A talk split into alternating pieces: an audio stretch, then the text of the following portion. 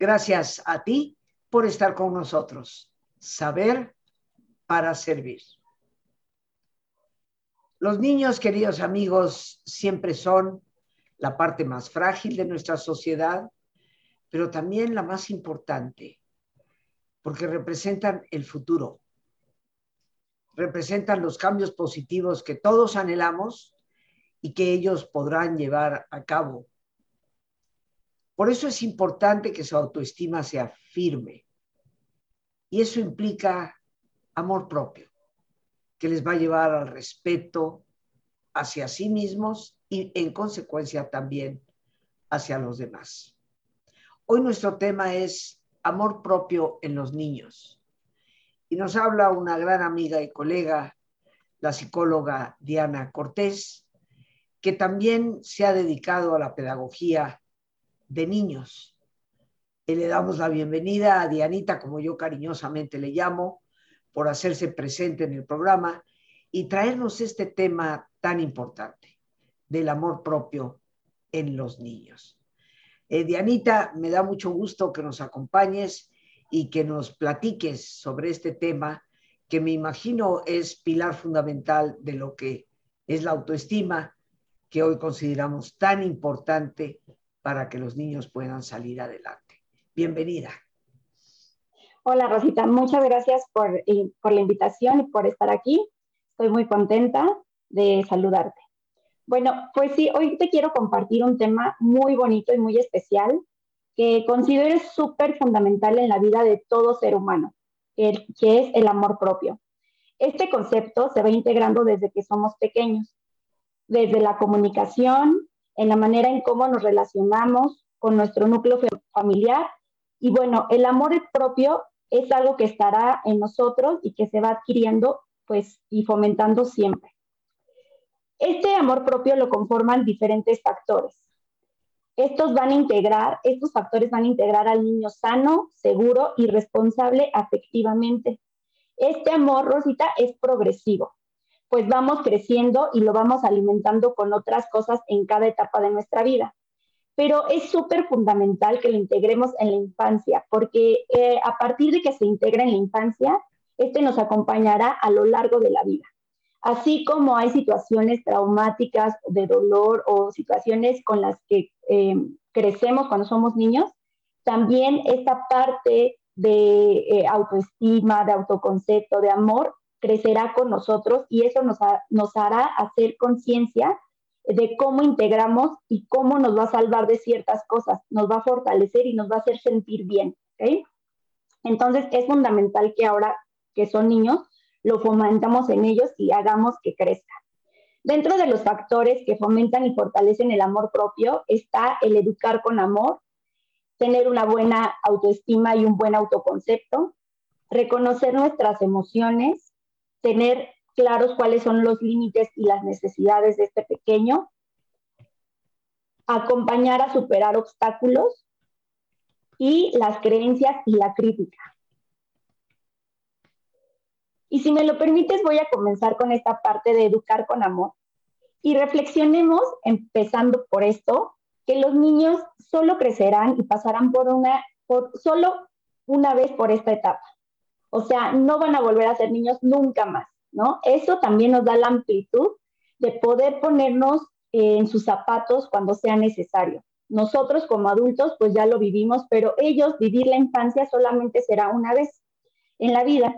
Y esto de ponernos también en sus zapatos y ayudarles a vivir esta infancia lo más eh, placentero posible, lo más pleno, ayudará para que todos esos recursos que nosotros empecemos a dar desde ahorita como adultos, eh, pues a ellos puedan brindarles este, pues fortaleza en su interior, que puedan conocerse a sí mismos, la capacidad de saber y sentirse amados, Educarlos con amor y con respeto será un pilar fundamental para que el amor hacia ellos mismos crezca, se integre y se fortalezca.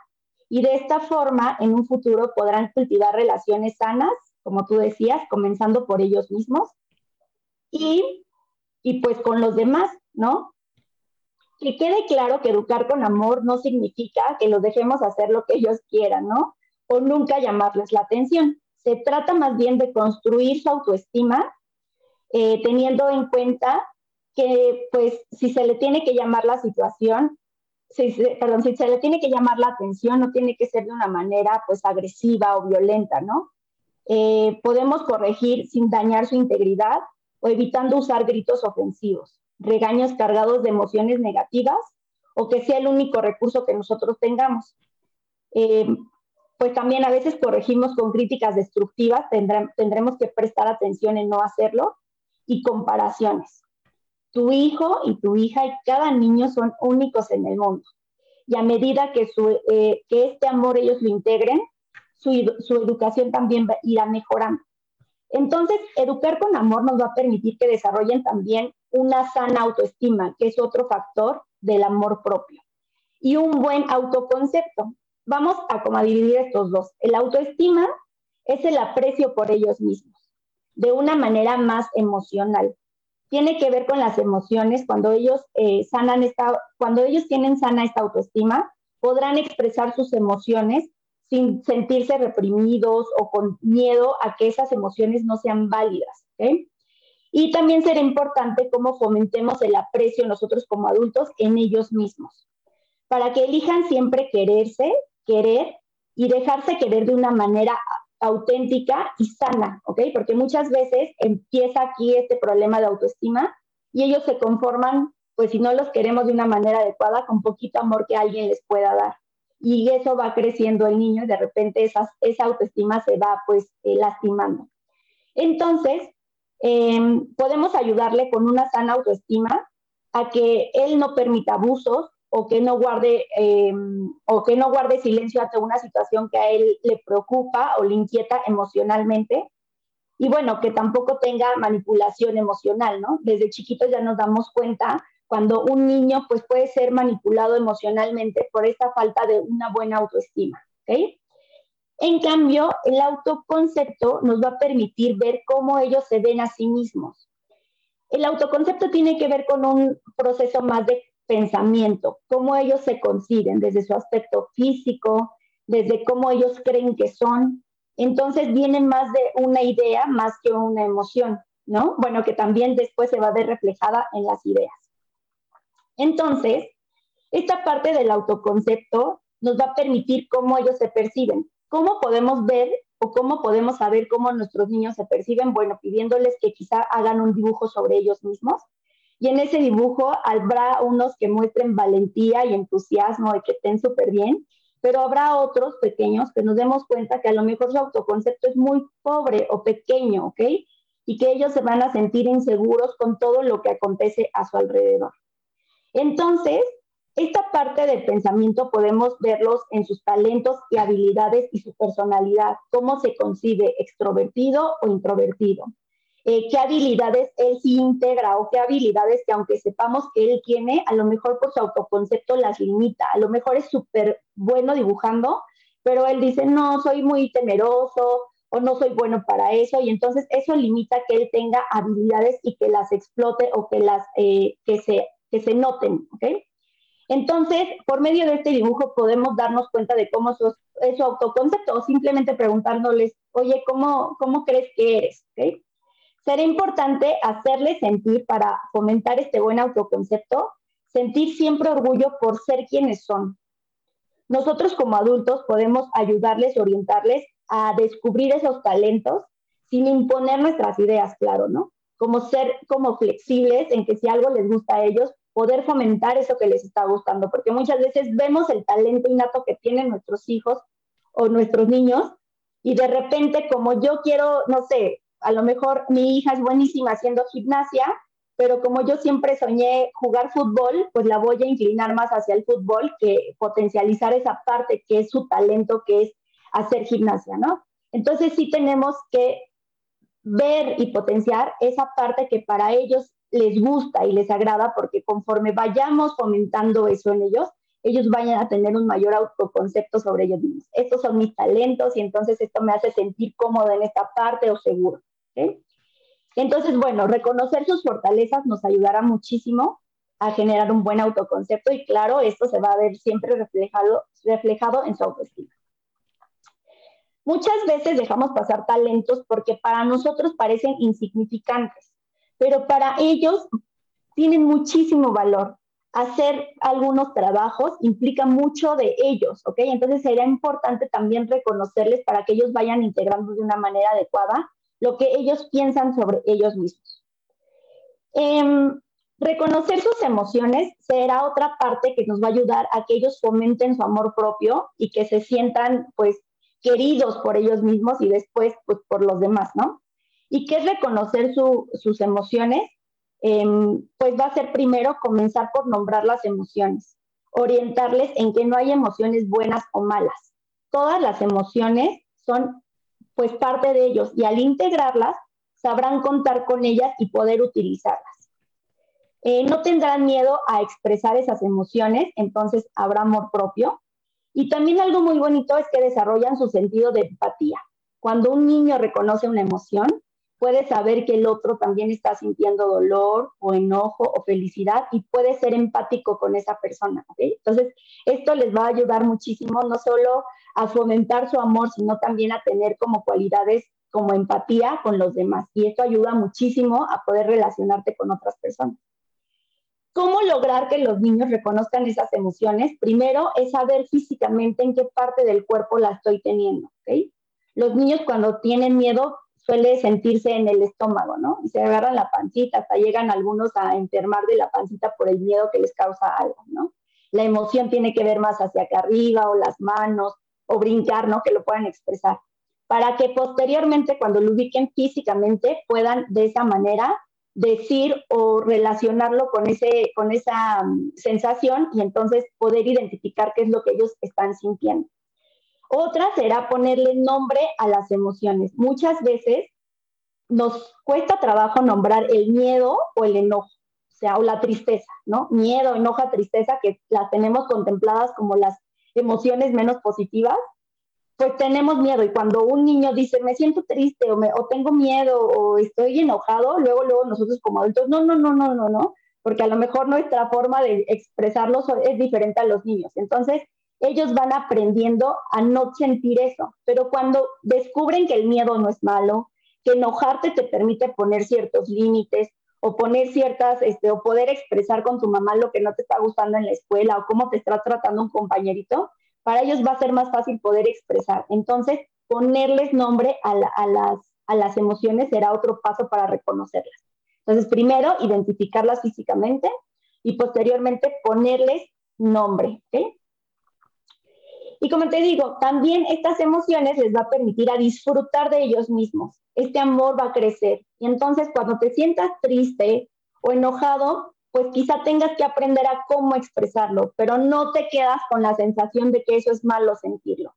Y entonces, al poder reconocerlas y expresarlas, ese amor propio va creciendo, porque entonces vas a poder expresar de una manera pues auténtica y autónoma cómo te estás sintiendo hacia el otro muchas veces pasa que nosotros como adultos vamos perdiendo sensibilidad de decir, y mejor no le digo por no ocasionar problemas, pero al final ese problema se queda en ti misma. Entonces, pues reconocer eh, las emociones podrá permitir que nuestros niños puedan liberar, reconocer, aprender y sobre todo validar lo que ellos sienten. Y de esta manera fortalecemos tanto su autoestima como su autoconcepto y fomentamos el amor propio. Es como todo va en conjunto, Rosita. Para que haya amor propio en los niños, todos estos elementos tienen que estar conectados para que de esta manera ellos crezcan en amor.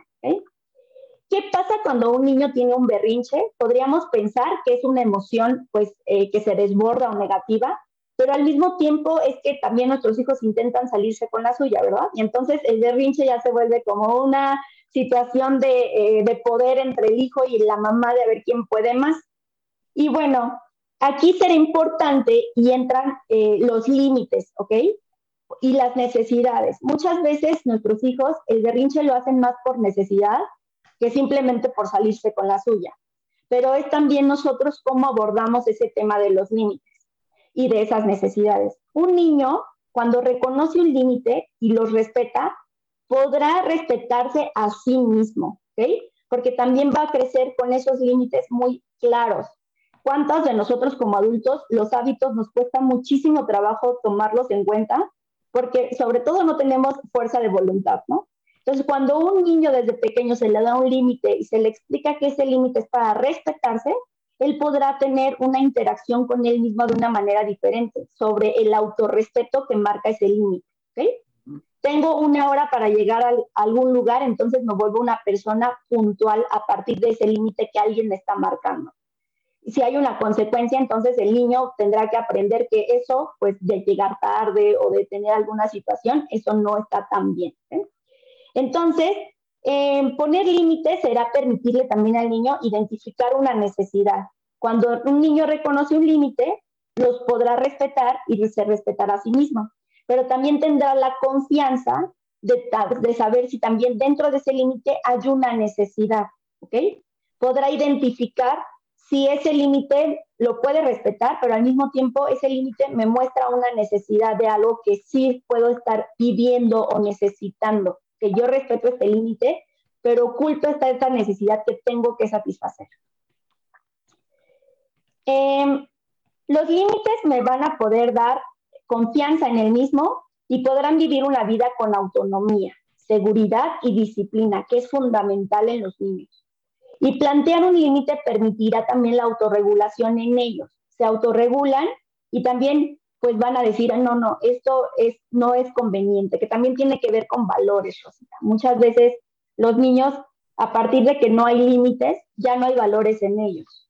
Y entonces es un problema no solamente de la edad de, infancia, sino pues eso es falta de límites y de poner ciertos valores en ellos o que los, o que los eh, respeten, pues eso a la larga va generando un adulto pues no consciente de las necesidades de los demás o de los límites que alguien más le pone. Entonces, eh, identificarlos y respetarlos no solo permitirá el hecho de que tenga que respetarse a sí mismo, sino cuando a él le plantean un límite, también él podrá poner un límite sobre él mismo, ¿ok? Ok, yo respeto los límites que me ponen, pero creo que también puedo plantear un límite cuando algo no me es agradable. Cuando, pues, no sé, em, cuando cierta persona está cerca de mí, cuando no me gusta cómo este, me trata mi compañerito de la escuela, o a veces, o sea, situaciones que él pueda sentir que también tiene que poner un límite, también le permitirá, porque entonces sabrá, cuando lo respeta, también sabrá él respetarse a sí mismo. Entonces, bueno, estas situaciones pues le ayudará a fomentar su amor propio, crecer, tener autonomía, seguridad en sí mismo, confianza, ¿no? Eh, disciplina, que también, por ejemplo, cuando un niño no tiene límite, pensamos que esos límites, pues de, qué le va a servir a, mi hijo que llegue puntual a la escuela? ¿no? Si yo puedo eh, firmar por él y que al final este, yo puedo hacerme responsable por, por, la, eh, por, la, por la llamada de atención que pueda tener en el colegio. Pues sí, a lo mejor tú lo puedes asumir, pero tú no sabes tu hijo si pasa vergüenza al llegar tarde a la escuela, tú no sabes qué le digan sus compañeritos.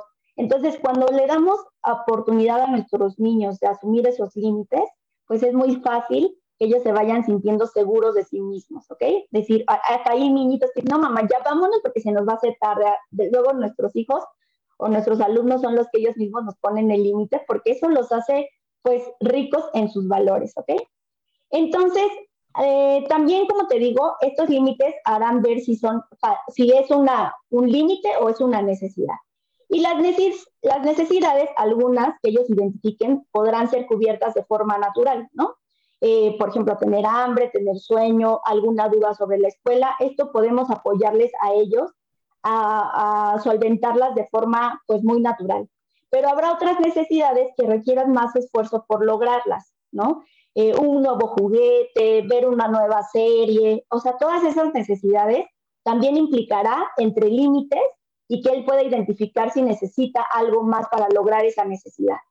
Y entonces, eh, habrá, otras necesidades que simplemente no van a ser posibles hacerlas. Y ellos serán conscientes y diferenciarán una necesidad de un capricho a partir de un límite, ¿no? Como un límite me va a dar tanta información sobre mi hijo, sobre si lo respeta, eh, si, si, involucra una necesidad de él, si requiere más esfuerzo para lograr esa necesidad o simplemente pues si es una conducta que él solamente quiere lograr por un berrinche o un capricho y también eso a mí como adulto me da información. Entonces también esto, aunque pensemos que no tiene mucho como entre las, o sea, que ver con el amor propio, claro que tiene todo que ver, porque a medida que el niño reconozca una necesidad, va a poder transmitir esa parte de diálogo con un adulto, ¿ok? Y entonces cuando va creciendo y se va fomentando ese amor propio, va diciendo, ah, bueno, esta necesidad implica más de un esfuerzo mío que de alguien que me solvente esta necesidad, ¿no? Eh, o este límite tiene que ver más con mi autoestima, o tengo que esforzarme por ser más puntual, eh, por, mejorar mi letra, por este, no sé, por muchas cosas que me haga sentir mejor, ¿no? Cuando un niño no respeta un límite, pues imagínate, tiene que ver con que también requiere atención de un adulto. Claro. Eh, Dianita, vamos a tener que hacer nuestra interrupción para nuestro ejercicio de relajación. Nos quedarán unos minutos después del ejercicio para eh, poder seguir conversando y cerrar ya el tema. Pero queridos amigos, como siempre, pues les vamos a pedir que nos pongamos cómodos y si te es posible hacer el alto completo, el alto total, pues qué mejor que cerrar tus ojos. Y en una posición cómoda con tus ojos cerrados, toma conciencia de tu respiración, del entrar y el salir del aire en tu cuerpo.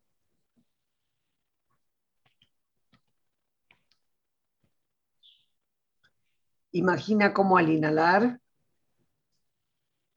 así como llevas oxígeno a tus células, inhalas también serenidad para tu mente. Al exhalar, así como tu cuerpo se libera de toxinas, imagina cómo en ese aire que sale también te liberas de todas las presiones y todas las tensiones. Respira profundamente.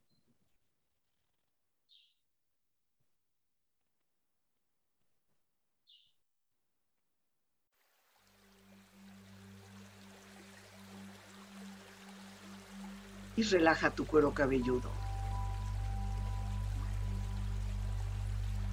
Todos los músculos que cubren tu cabeza.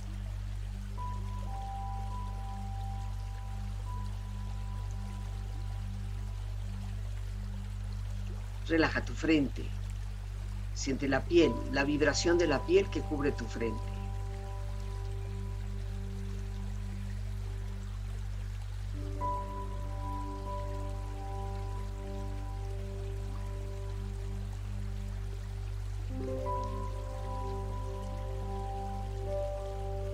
Relaja tus párpados, los tejidos que rodean tus ojos.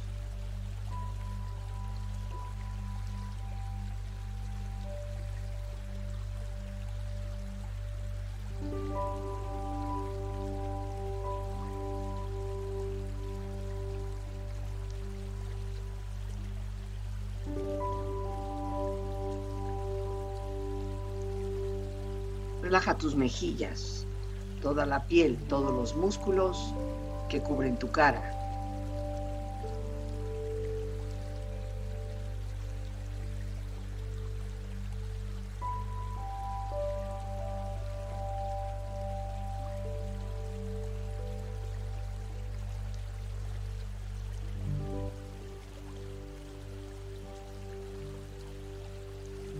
Relaja tu cuello y tu garganta.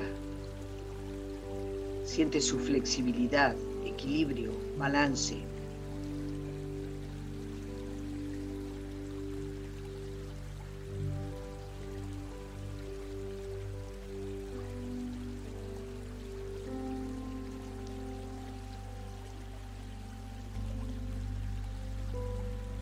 Relaja tus hombros, brazos y manos, así como tu espalda. Siente una agradable sensación que relaja todos los músculos en estas partes de tu cuerpo.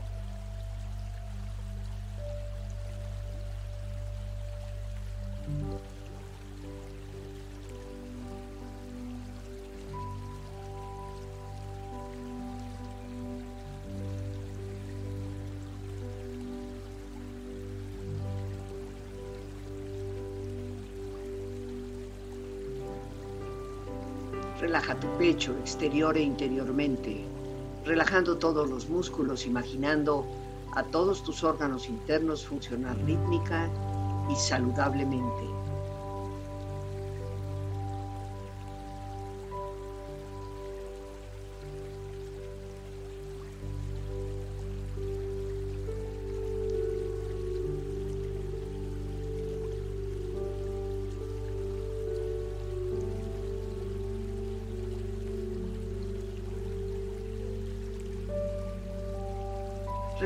Abdomen, exterior e interiormente, relajando todos los músculos, imaginando a todos tus órganos internos funcionar rítmica y saludablemente.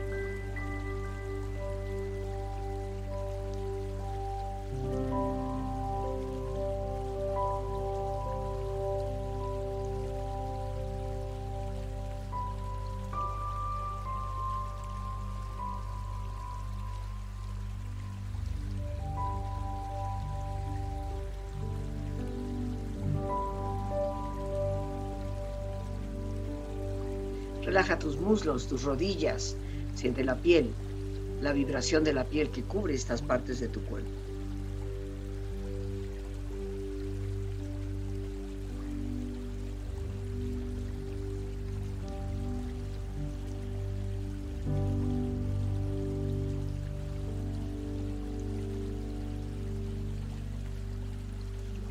Relaja tus pantorrillas y tus pies.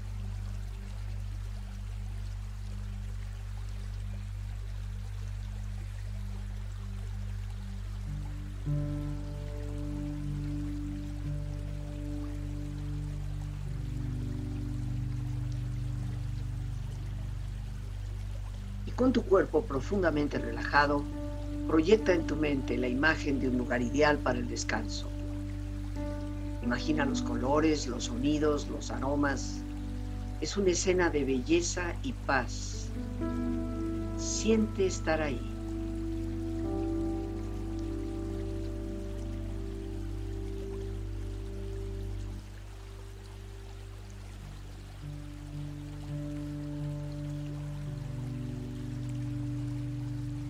Con tu cuerpo relajado, tu mente serena, reflexiona.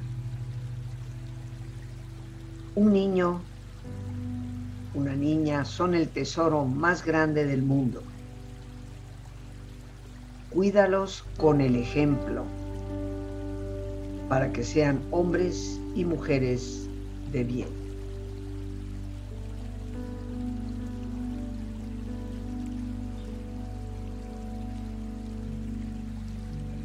Los niños no recuerdan lo que tratas de enseñarles, recuerdan lo que eres.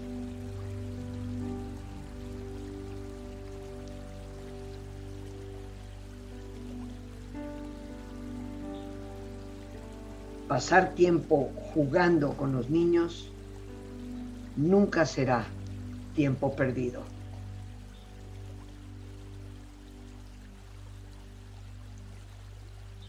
Sobre cada niño se debería poner un cartel que dijera, tratar con cuidado, contiene sueños. Respira profundamente. Relájate bien.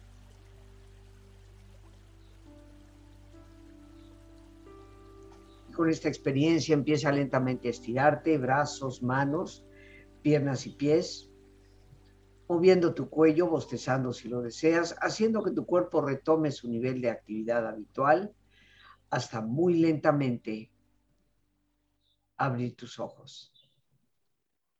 Ojos abiertos, bien despierto, muy a gusto, bien descansado y en perfecto estado de salud, sintiéndote mejor que antes. Regresamos con nuestra invitada eh, psicóloga, pedagoga, Dianita Cortés. Y bueno, eh, Dianita, sabemos que muy pronto pues vas a dar ya un curso de algo que las, personas han estado solicitando, un curso de dinámica mental del método Silva para los niños. Eh, y tengo entendido que tienes una conferencia este próximo miércoles ¿Nos podrías dar los datos, por favor, y cómo contactarte, por supuesto? Claro que sí, Rosita. Mira, el próximo miércoles 9 de marzo tengo una conferencia gratuita que daré por eh, Zoom. Esta conferencia es la antesala del curso básico de dinámica mental eh, infantil. En este curso cada niño aprenderá herramientas eh, pues súper esenciales para seguir fomentando el amor propio. nuestro curso también será el próximo 12 y 13 de marzo este, en el SEC Cafetales y puedo dar un teléfono para que haya más información acerca de este. Claro. es 50, 55 20 86 62 99.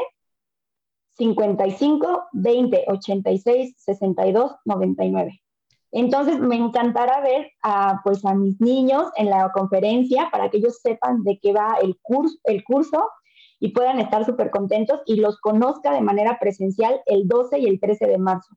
Es sábado 12 y domingo 13 de marzo. Ya es este fin de semana que viene. Ajá, que viene. Entonces, pues me dará mucho gusto poder estar con ellos.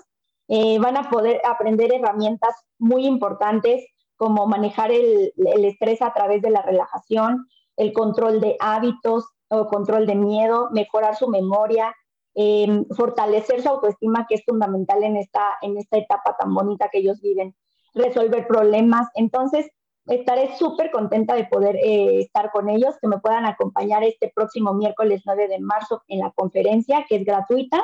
Y pues bueno, eh, podernos saludar de manera presencial en nuestro curso el sábado 12 y domingo 13 de marzo. Es curso presencial, ¿verdad? Sí, es curso presencial. Solo la conferencia es este, virtual.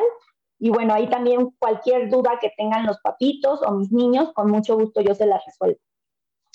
Sí, y hay que apurarse, queridos amigos, porque me imagino que tienes el cupo bastante limitado por la situación de, de la pandemia. Ahí está el teléfono puesto al calce de la imagen de nuestra invitada. Gracias, Lorena, nuestra productora, que siempre se encarga de ayudarnos con esto. Ahí está el teléfono para que se puedan dirigir con la psicóloga Diara Cortés. No pierdan la oportunidad de darle a sus niños herramientas valiosísimas que son para toda la vida es, eh, creo yo, Diana, en mi experiencia después de tantos años, que darle a los niños las herramientas de dinámica mental desde pequeños, cómo eh, manejar su estrés, cómo saber despertar sin reloj, tener un autocontrol personal, el incremento en la memoria, como lo mencionabas, y la programación de metas, así como el control de hábitos y el mejorar su autoestima, edificar su autoestima estas son herramientas para toda la vida, que conforme avancen los años, el niño irá utilizando ya de diferentes maneras, pero la herramienta estará ahí. Entonces, ojalá, queridos amigos, que si tenemos niños, ¿entre qué edades estás invitando? Entre 5 a 11 años, que es la etapa de primaria. Entonces, eh, todos ellos están bienvenidos. Y como tú dices, Rosita, es un, es un regalo de vida y como decíamos en el tema, es educar con amor. Poderles brindar estas herramientas es educar con amor a, nuestros niños. Sí, y muchas personas eh, en algunas conferencias mías y cursos y talleres piden esta información. Qué bueno, Dianita, que, que nos vas a dar este servicio. Será de, de gran importancia para muchas personas. Ahí está puesto el teléfono, pero repítelo de nuevo en voz alta. Sí, 5520 86 62 99. 55 20 86 62 99. Ahí habrá ya, que. cualquier información. Claro. Sí, yo se estoy con mucho también, también sirve como WhatsApp. Sí, tenemos eh, por llamadas o WhatsApp, este, les contestamos. Perfecto. Bien, bien, Dianita. Muchas, muchas gracias y de verdad, amigos, hay que llamar cuanto antes. Bien, eh, Dianita, pues nos quedan ya pocos minutitos. Nos has hablado en esto del amor propio de los niños, sobre eh, educar con amor y respeto, edificar la autoestima y el autoconcepto, eh, lo cual tiene que ver con talentos, fortalezas, eh, orientación emocional. También tener claro los límites y las necesidades. ¿Algún otro punto que quieras añadir antes de que concluyamos? Eh, pues sería apoyarles a superar los obstáculos y no resolverlos por ellos, solamente apoyarles. Y en esta parte eh, también de las creencias que son importantes, muchas veces nosotros cuando llamamos la atención lo hacemos desde un enojo, ¿ok? Y entonces a veces lo que nosotros le decimos a nuestros niños será una creencia que ellos tengan para toda la vida, siendo que nosotros a lo mejor fue un rato de ira lo que tuvimos y entonces descargamos ahí la emoción con ellos, pero quizá para ellos lo hagan, lo integren, ¿no? Entonces sí prestar atención en cuáles son las creencias que nosotros les transmitimos y que también ellos sepan. Y fíjate que pues esta parte es súper importante porque en el curso también vemos esta parte de, de, de cómo comunicarnos, ¿no?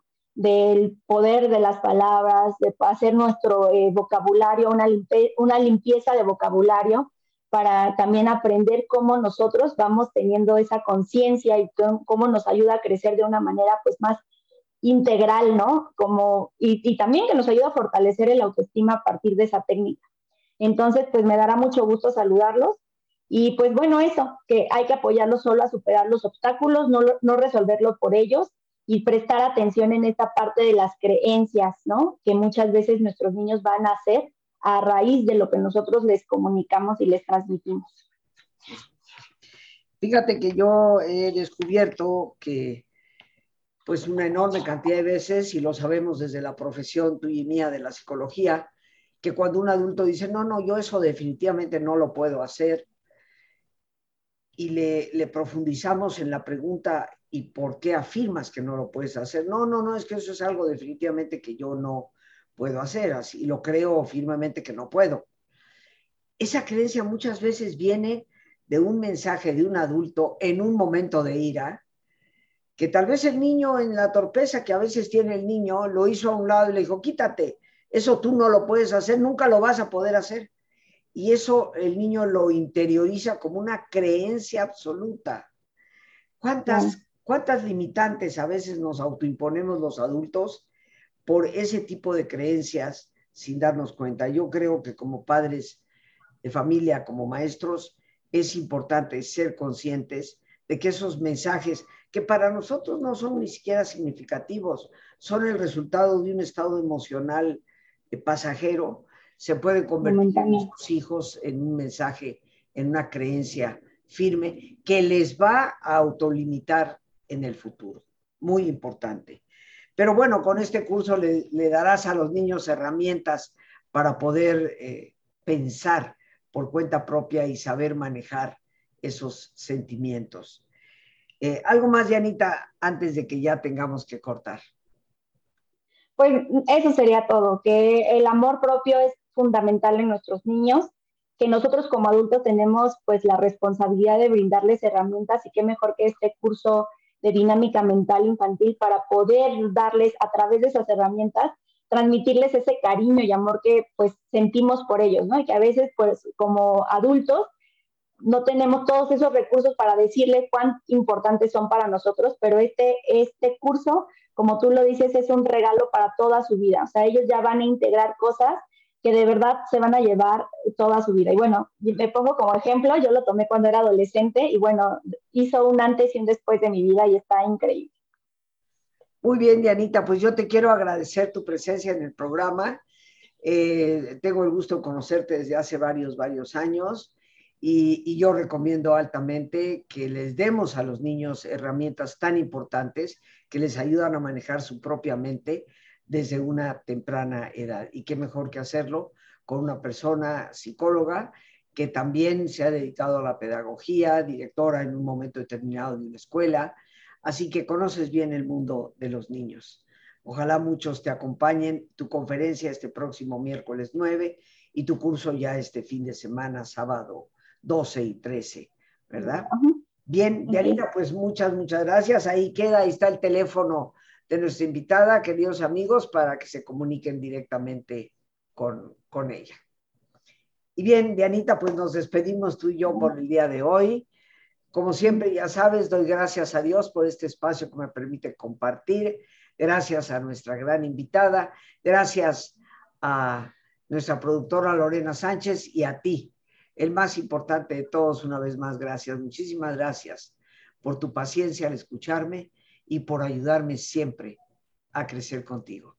Que Dios te bendiga.